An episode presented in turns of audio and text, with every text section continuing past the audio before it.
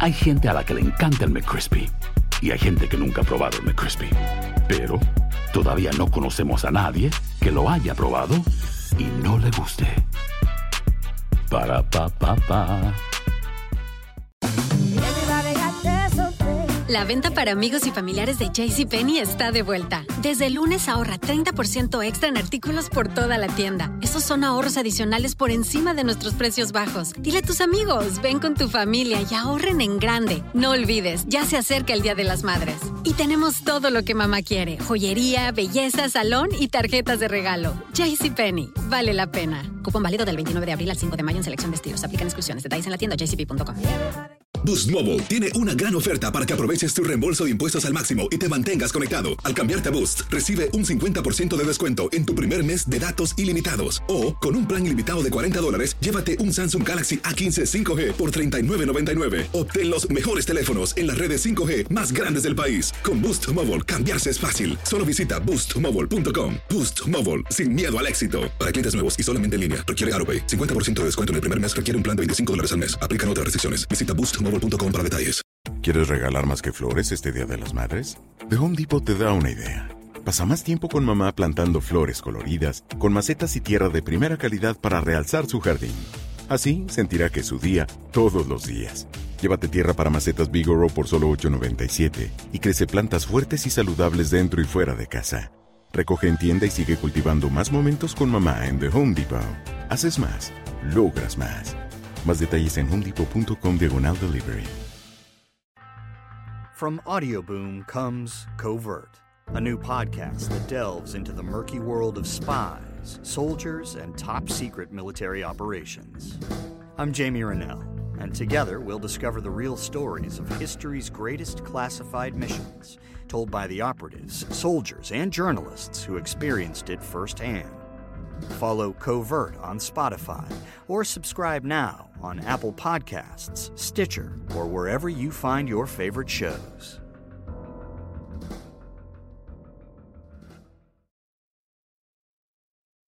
El siguiente podcast es una presentación exclusiva de Euforia On Demand. Queridos amigos, ¿cómo están? Me da mucho gusto saludarlos. Bienvenidos a Epicentro. Bueno, ya se acabó.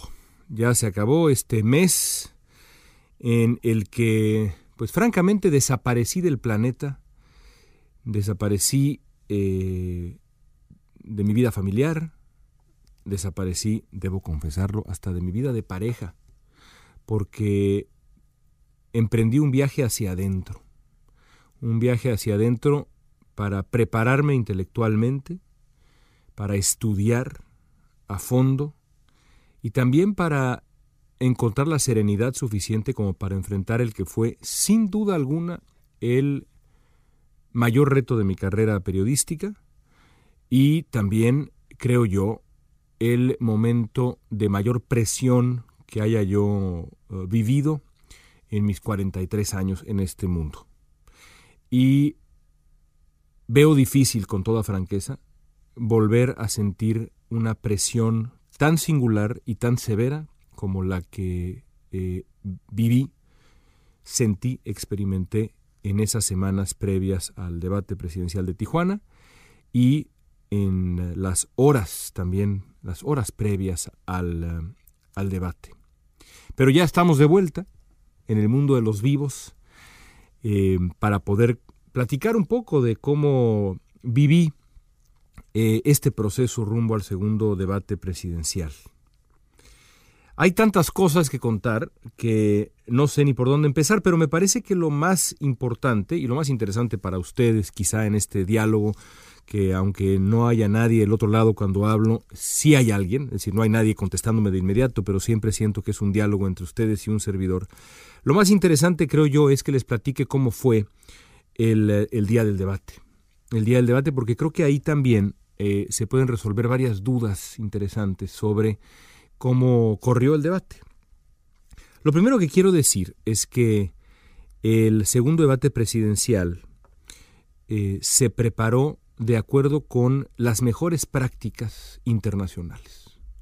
Si algo hay que reconocerle al INE, en este caso, es que todos los involucrados en la preparación de los debates presidenciales, y yo me refiero al mío porque me tocó el segundo, pero eh, eh, me queda claro que también en el primero y también me queda claro que también así será para el tercero, todo ese proceso de preparación fue y ha sido completamente serio, profesional y yo diría hasta solemne. El INE eh, buscó en todo el mundo las mejores prácticas para el tipo de elección que tenemos en México, para una elección de varios candidatos, para comenzar eh, tres experimentos innovadores e históricos cada uno de ellos. El primer debate con los uh, tres eh, eh, moderadores, el formato que ya conocieron ustedes, fue histórico, primer, el primer auténtico debate presidencial desde mi punto de vista en la historia mexicana. El segundo debate en Tijuana, histórico también, sin duda, un debate con público participativo, pero que también incluyó la participación de los moderadores. No fue un town hall o una asamblea con público participativo pura, como de pronto se da en Estados Unidos, en donde pues ha habido ocasiones en donde el moderador simplemente mm, eh, da la palabra a una persona del público, luego cede la palabra a los candidatos y vámonos a la siguiente pregunta del público. En esos casos se hacen 25, 22, 20 preguntas más o menos.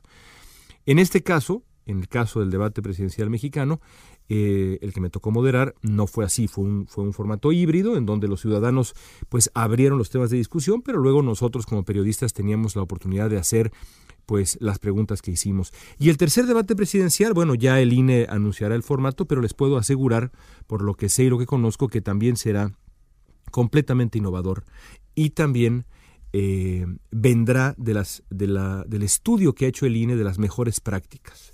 Pero no es nada más los formatos, sino también las maneras para eh, llegar a esos debates. Por ejemplo, en el debate presidencial del domingo pasado, el INE eh, puso en práctica un sistema muy, pero muy fino, muy, pero muy exigente claro, incluso yo diría hasta fastidioso, para elegir a las personas que iban a conformar el público. Se comenzó con una muestra amplia eh, de eh, ciudadanos eh, indecisos de Tijuana, que además representaran la demografía de Tijuana en cuanto a las edades de los participantes, y se fue reduciendo a un grupo de 60 personas que eh, se reunieron con nosotros por primera vez, con los moderadores, por primera vez el domingo en la mañana. Ahí nos conocimos todos. Y fue ahí, en un salón cerrado, en donde los participantes plantearon dos preguntas. Se dividieron en tres temas, el tema que más le importaba o le interesaba a cada uno, eh, como ya, vieron ustedes, seguridad fronteriza, crimen transnacional, migración y em, comercio exterior e inversión. Eh, había un grupo para cada tema, de acuerdo con los intereses de cada persona, y cada persona planteaba y planteó dos preguntas distintas para que nosotros pudiéramos tener una baraja al final, digamos, de pues eh, casi, digamos, 100 preguntas más o menos. Eh, porque hay algunos que plantearon solamente una pregunta, en fin, pero eh, la idea era dos preguntas. Una vez terminado ese sistema, esa reunión de que duró dos horas, nos entregaron eh, las preguntas que nunca perdimos de vista y que además el INE pues validó con todos los, con, métodos muy formales, en fin, a cada paso había eh, una revisión formal para que quedara constancia de, la, legalidad absoluta y la limpieza e imparcialidad absoluta del proceso. Nos entregaron en, eh, en, en, la mano las preguntas y nos metimos a un cuarto en donde estábamos nada más Yuridia Sierra y yo. Así se hace en los debates presidenciales. El acceso a las preguntas es nada más para los moderadores los ciudadanos que hacen las preguntas, los moderadores eh, eh, las, eligen y nadie sabe hasta el debate quién va a preguntar. Yuriria y yo escogimos las preguntas que nos parecieron más relevantes para, eh, para comenzar los temas de discusión y después guardamos las preguntas y punto y se acabó. Después de ese momento, que ocurrió como por las 3 de la tarde, yo subí a mi cuarto, me cambié, bajé al gimnasio del hotel a sudar una buena hora y después, ah, me quedó una hora y media de silencio y contemplación en mi cuarto y fue un momento muy especial. Lo que hice fue em, releer mis preguntas, las mías, em, imaginar el debate. Hice un playlist de canciones em, afines a, a mis hijos, a mi esposa, a mí, nuestras canciones como familia pensé en, ah, en mis abuelos inmigrantes, pensé en mis abuelos no inmigrantes, pensé en mis abuelos, pensé en mis padres, en mi familia, en mis hijos, mi esposa. Em, vi algunos videos de nosotros y me vestí y me lancé a la universidad. En el camino a la universidad em, había ya una manifestación muy grande de varios, varios grupos que respaldaban a este o aquel candidato, entonces entramos a la universidad en una camioneta que avanzaba lentamente rodeada de gente gritando. Y es difícil describir la sensación de presión que uno siente en ese, en ese momento. No se compara con nada de lo que he vivido, con entrevistar a presidentes, con, eh, con nada de lo que he vivido. He tenido momentos de presión, sin duda, pero nada como esto. Y yo creo que nada se va a comparar a esto. De hecho, en algún momento en el proceso de preparación me entrevisté con una persona, no puedo decir quién porque me pidió que fuera yo respetuoso de el anonimato, digamos, una persona que moderó un debate presidencial, de hecho, más de un debate presidencial en Estados Unidos, y lo primero que me dijo esta persona es, ¿estás aterrado? Pues deberías estarlo. Y lo cierto es que no estaba yo aterrado, pero sentía un calibre de presión y de responsabilidad muy grande. La presión, sin embargo, apenas bajé del auto, fue cediendo paso a una euforia que tampoco había sentido antes. He estado eufórico muchas veces en mi vida, por supuesto. Cuando eh, me casé con mi esposa, cuando tuvimos a nuestros hijos y la verdad muchas veces en mi vida, en mi vida diaria eh, de pronto me descubro eufórico ante momentos de alegría. Pero como esta euforia, este tipo de euforia nunca había yo sentido. Nos metieron a un cuarto, de nuevo completamente aislados. Ah, yo tuve el gusto de poder ahí convivir con Carlos Puch, quien nos acompañó, moderador del tercer debate y muy querido amigo, nos pusimos a ver la final. Y cuando llegó el momento, a las 7 de la noche de, emprender el rumbo hacia la sala de debate, el gimnasio de los cimarrones de la Universidad Autónoma de Baja California, me puse los audífonos y puse play a la playlist que había yo hecho de las canciones de mi familia, mis hijos y yo, y mi mujer, por supuesto, y me inundó una alegría difícil de describir. Y al mismo tiempo una decisión, un sentido de decisión y de contundencia que también me cuesta trabajo describir. Debo confesar que incluso, y yo no sé si alguien por allá habrá tomado algún video, no me he encontrado con ninguno y lo agradezco, no voy a negar que mientras caminaba yo rumbo al gimnasio, comencé hasta a bailar un poco. Fue algo muy sui generis para mí. El debate presidencial en sí fue eh, una experiencia absolutamente única, por supuesto, sobra decirlo, em, que eh, corrió tal y como yo lo esperaba en muchos sentidos. Em, al final del debate, al final del debate. Sobre el contenido del debate prefiero no hablar demasiado porque después de todo soy, eh, todavía hoy soy moderador de ese debate y no me corresponde analizar lo que dijo o dejó de decir este o aquel candidato. Pero sí les puedo decir que al final del debate, yo no sé si se vio esto en televisión, al final del debate, el público comenzó a aplaudir de manera espontánea. Y de pronto, los candidatos comenzaron a aplaudir de forma espontánea. Y nosotros nos sumamos. Y la gente de producción se sumó en el foro. Y ese momento, tengo muchos, pero ese momento no se me va a olvidar nunca. Nunca. Porque fue una celebración de un acontecimiento histórico, de un diálogo, por supuesto perfectible, por supuesto perfectible, pero un diálogo entre ciudadanos y candidatos a la presidencia y periodistas durante una hora 45 minutos, que, como sea, va a derivar en la construcción de una mejor democracia. Absolutamente memorable para mí ese instante. Todo valió la pena cuando sentí ese aplauso de todos, que no estaban celebrando a los candidatos o al público, y mucho menos a los moderadores, estábamos todos celebrando el ejercicio. Un ejercicio democrático en su esencia. Al salir del, debate, bueno, en fin, no revisé redes sociales eh, sino hasta el día siguiente. Nos fuimos eh, a, celebrar eh, brevemente, porque la verdad es que yo lo que quería era descansar, etc. Al día siguiente revisé redes sociales y me di cuenta, bueno, de muchos comentarios muy elogiosos, muy cariñosos, eh, de gente agradecida, eh, y eso me llenó el corazón. Y también me llenó el corazón ver las críticas.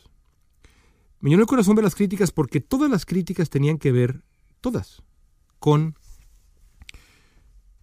el hecho de que había eh, yo, y hablo de mí porque yo soy responsable de lo que yo hice, había yo interrumpido a los eh, candidatos. Había hecho preguntas largas de pronto, pero sobre todo había yo interrumpido a los candidatos. No es tu papel interrumpir. Y yo quiero dejar muy claro que yo creo exactamente lo contrario a eso. Las, los intercambios uno a uno entre periodistas entre los moderadores, periodistas y los candidatos, que duran dos minutos, están pensadas como mini entrevistas. Y en una entrevista, si el periodista permite al entrevistado escapar sin que el entrevistado se comprometa en algo, sea concreto, y ofrezca una nota que valga la pena, el periodista pierde. Y no es el periodista el que pierde, es el interés público el que pierde. A veces uno tiene 50 minutos y entonces puede uno charlar a sus anchas para obtener lo que uno necesita. Pero si uno tiene dos minutos, uno tiene dos minutos. Y yo quiero dejar muy claro que siempre preferiré que se me critique por, por interrumpir políticos a que se me critique por dejarlos hablar a sus anchas. Un periodista no está para decirle a un político cuando el político le dice, eh, oiga, espéreme, espéreme, eh, permítame seguir. El periodista no está, menos cuando es una entrevista de dos minutos, para decirle, sí, sí, adelante, candidato, continúe. El periodista está para decir, no, permítame usted a mí, porque no me ha contestado lo que creo yo es importante saber. Habrá quien piense, los, habrá quien piense lo contrario, que uno está ahí para, para dejar hablar a sus anchas, a los políticos. Yo no concibo así el periodismo y mucho menos en este formato. Me enorgullece la manera como llevamos el debate. Me enorgullece la manera como nos atrevimos a interrumpir, a exigir concreción, a, eh, pedir la respuesta de los cómo, no de los qué, ni siquiera de los porqués, sino de los cómo. Porque al fin de cuentas, al fin y al cabo, un debate presidencial es la entrevista de trabajo más importante que, un, puede ocurrir en un país. Yo así lo vivo, una entrevista de trabajo. Y cuando ocurre una entrevista de trabajo, usted no le pide a la persona que usted va a emplear que le recite su currículum. Para eso está el currículum. Ni tampoco le pide que le repita lo que ya está escrito en a lo mejor la, digamos, la, carta que ha, escrito para explicar por qué quiere cierto trabajo. Lo que le exige es que le responda cosas puntuales que le importan a la empresa que usted dirige. Y eso es lo que traté yo en lo personal de hacer y supongo que Yuriria también. Y eso es también lo, lo que el público intentó hacer, a su manera, a sus ritmos, con sus preguntas, con las dos que llevaban. Por cierto, en fin, creo que queda claro. Por eso le decíamos a la gente, pregunta uno, pregunta dos, porque tenían dos opciones. Y nosotros habíamos elegido o la uno o la dos. Así que esa es mi reacción inicial al debate presidencial de Tijuana. Me siento profundamente honrado por haber participado en él. No sé si alguna vez tendré un privilegio mayor en mi vida, en mi carrera, en mi vida como periodista, pero si este fue el punto máximo, el punto culminante, si esta fue la cima de mi carrera como periodista en, ah, en este terreno, porque yo repito una vez más que para mí entrevistar políticos es muy importante y divertido, pero lo que más me importa, y siempre lo he dicho con toda claridad, es lo que hago con las entrevistas que hacemos con los inmigrantes en la mesa y demás, que ahora hasta mereció un comentario en un debate presidencial, la famosa mesa, pero bueno, en fin, eso ya es otro boleto. Sin duda, en esa, en esa vertiente de mi labor, si nunca vuelvo a tener un momento como este, o si no vivo un momento mayor a este, me doy por bien servido. Me doy por bien servido. Y me emociona profundamente haber participado precisamente en el debate que contó con público ahí, para preguntarle directamente a los candidatos. Gracias a ustedes también por sus comentarios, por sus mensajes, por su apoyo, por sus críticas, eh, sugerencias y demás. Les agradezco que escuchen Epicentro, los invito a suscribirse a nuestro podcast, los eh, invito también a eh, regalarnos estrellas si creen que las merecemos en las distintas plataformas. Y envíenme, por favor, también, envíenme comentarios. Arroba León Krause es mi Twitter. Em, me interesa hoy más que nunca escuchar de ustedes. Y espero que la cultura de debate en nuestro México tan querido siga creciendo y que la confrontación sana, abierta, sabrosa, el conflicto en el mejor sentido de esa palabra, el conflicto que viene de la búsqueda de la sustancia, también crezca y se vuelva más frecuente para que deje de asustarnos cuando un periodista interrumpe a un político o de pronto político y periodista se enfrascan en una batalla verbal fuerte. Eso es normal. Solo desde el diálogo se encuentra la verdad. Amigos, hasta la próxima. El pasado podcast fue una presentación exclusiva de Euphoria On Demand. Para escuchar otros episodios de este y otros podcasts, visítanos en euphoriaondemand.com. Simplicity and ease is what you get when you host your podcast with Audioboom. You can post up to five episodes per month, you get unlimited storage, and 500 minutes of recording time for each episode. Plus, advanced analytics, embeddable players, distribution of your podcast via Apple Podcasts, Deezer, Google Play, iHeartRadio, Savin, Spotify, and Stitcher, pending approval by each platform. Right now, you can sign up for Audioboom's $9.99 monthly subscription plan and get your first month free by using promo code BOOM. That's B O O M for one month free of hosting and distribution. Sign up for our $9.99 monthly subscription plan today. Hay gente a la que le encanta el McCrispy y hay gente que nunca ha probado el McCrispy. Pero todavía no conocemos a nadie que lo haya probado y no le guste. Para pa pa pa.